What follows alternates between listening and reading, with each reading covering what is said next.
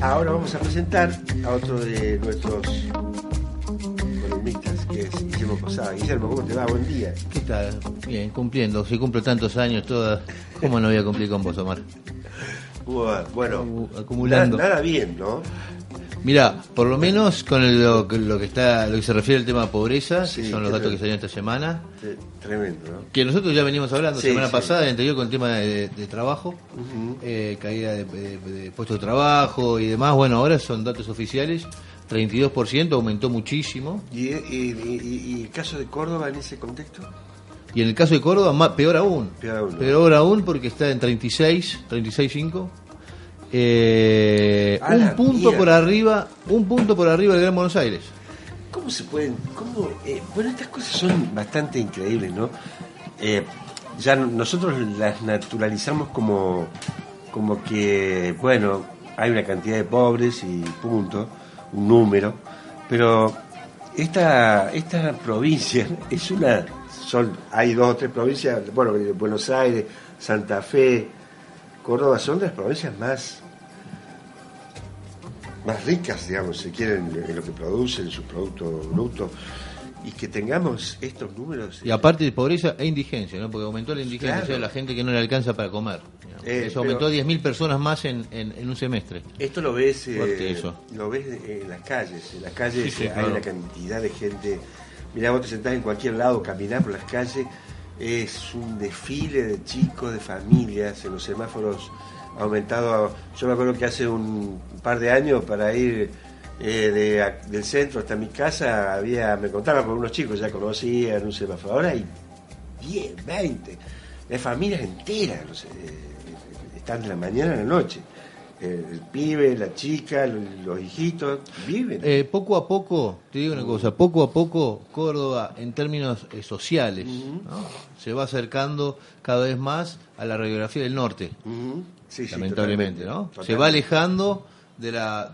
eh, me refiero al Gran Córdoba, ¿no? Eh, No me refiero a Río Cuarto, Villa María, San Francisco, la zona Pam... No, pero el Gran Córdoba poco a poco se va acercando a, a ese cuadro del norte de 40 puntos pobreza. Ujú. Eh, bueno, hay que interpretarlo, ¿no? Después los números hay que interpretarlos, pero a priori te diría que si vos tenés 36 puntos de pobreza y 9,2 de desocupación, significa que hay un montón de gente que tiene laburo, que se levanta todos los días de la mañana, que se toma el bondi y va a laburar, muchos en negro, pero también gente que trabaja en blanco, en trabajo, trabajo registrado, que no alcanzan no alcanzan a juntar la guita para todo el, para todo el mes, Sí, sí. que están por debajo de la línea de la pobreza y trabajan Mm. digamos. Eso habla de un, porque eso es un quiebre el paradigma de aquello de yo consigo laburo, mejoro. Mm, No, Claro, no, no. conseguís laburo y estás mal igual.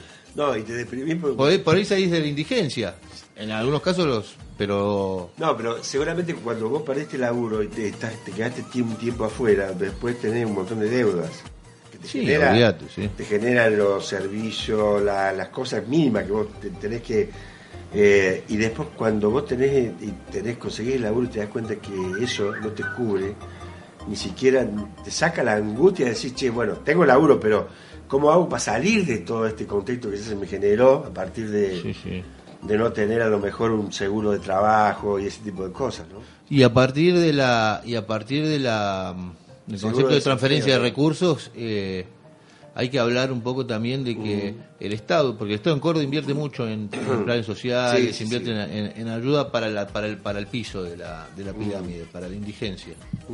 Eh, pero también hay que hablar de cuánto está pagando el sector privado en términos salariales, ¿no? Porque ahí ahí es, un- es una de las claves del problema. Porque ahí una- no vos, vos vos te das cuenta que si tenés gente eh, incorporada al mercado laboral, pero que está debajo de la línea de la pobreza, Claro. eso te está hablando de que se está pagando poco. O sea, eh, el si- promedio, el promedio de la canasta familiar está entre 38 y 42 lucas, claro. con alquiler incluido, para la familia con dos personas. Ahora veamos cuál es el promedio salarial de Córdoba y vamos a ver, eso, eso explica un poco, digamos, que es el, es, es el Estado que no interviene en el mercado laboral, pero bueno, las empresas están pagando mal, las empresas que están sumidas en la crisis producto de la macro, ¿no? de, la, de, la, de, la, de la crisis económica general del país, que en Córdoba en particular, como venimos hablando, pega fuerte, porque impacta en el cordón industrial, en la caída de puestos de trabajo y demás. Digamos, cuando vos tenés una conformación de, la economía con una base industrial bueno, media, por lo menos, eh, el impacto sobre ese sector se siente más, se va a sentir en todos los indicadores. Bueno, la pobreza es uno más. Claro. Así que bueno, te lo dejo picando para que arranques el fin de, no, no, no. A ver, yo voy a ver cómo hace Cohen para levantar esto.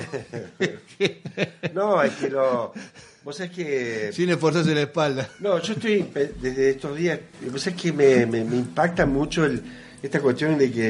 Eh, de los números, ¿no? Que naturalizamos. ahora dice. Hay dos. Yo veía anoche. Hay dos millones trescientos. millones trescientos de pobres nuevos. Sí, sí. ¿viste? ¿Cuántos, ¿Cuántos pobres. ¿Cuántos tipos se caen por día, miles. ¿Cuántos miles se caen por día? Sí, sí. Se caen, ¿no? y una postilla, permitime que haga una postilla en este marco, permitime que haga una postilla que mm. eh, eh, la clase política nuestra no está a la altura de las circunstancias. No, no. está a la altura de las circunstancias. O sea, es que Areti está muy bien que haya puesto el Teatro San Martín eh, a todo color. Está muy bien, pero recibiendo a Tinelli no está haciendo, no se está haciendo cargo de las cosas importantes. Eh, pensaba un poco que nosotros comimos un asado el sábado y entre las cosas que conversábamos era la candidatura de Pablo Carro, que estaba en el dime, este, ¿qué vamos a hacer? ¿Qué va a hacer Pablo Carro? ¿Quién va a llevar de vice? ¿Qué sé yo? Nos enteramos a la noche que se había, que se había bajado por distintas razones que habrá que analizar con un poco más de detalle. Pero lo que digo es, ¿están a, ¿están a la altura para hacerse cargo de este panorama? Pero, y, además eh, lo que he escuchado y he leído por distintos lugares que ya hay un sector amplio del radicalismo. además da, da, da pavor el tema, ¿no? Yo a lo mejor estoy magnificando, pero hay una idea creciente de que el presidente está extraviado, como perdido, como muy solo eh, que los sectores, hay sectores radicalismo que están obviamente con él, pero hay otros que ya, ya están agarrando Mira, estuvo como tres años resistiendo el del, del, arruismo y me parece que ahora se le está cayendo todo encima. Eh, sí, sí, sí. Y eso, ¿Es esa sensación de la rúa, te acordás de este tipo que está perdido? Y eso, eh, dejo de alegrarme, porque yo, es decir, yo lo quiero, no lo quiero más, obviamente, pero, pero eh, en los desenlaces de esta naturaleza, tienen consecuencias tremendas para todo, para, los, para para, nosotros, ¿viste? Entonces a mí me da, me da, me da miedo. Este y estos números que estamos, o sea, en un estallido va a multiplicar estos números. Claro. O sea, esta gente eh, la va a pasar peor. Los que están dentro de la línea de pobreza la van a pasar peor. Y los que no están pueden caer muchos. Eh, en, este, en ese contexto. Guillermo, te tenés que ir. Yo sé que venías, que me dijiste unos minutitos. La columna express. Columna express. Pero siempre es un placer. Eh, ya lo vamos a presentar ahora. El, está muy, muy serio, muy preocupado. Qué lindo anteojo que tiene el Bueno, Guillermo, muchísimas gracias. Eh, muchas gracias. Muchas gracias.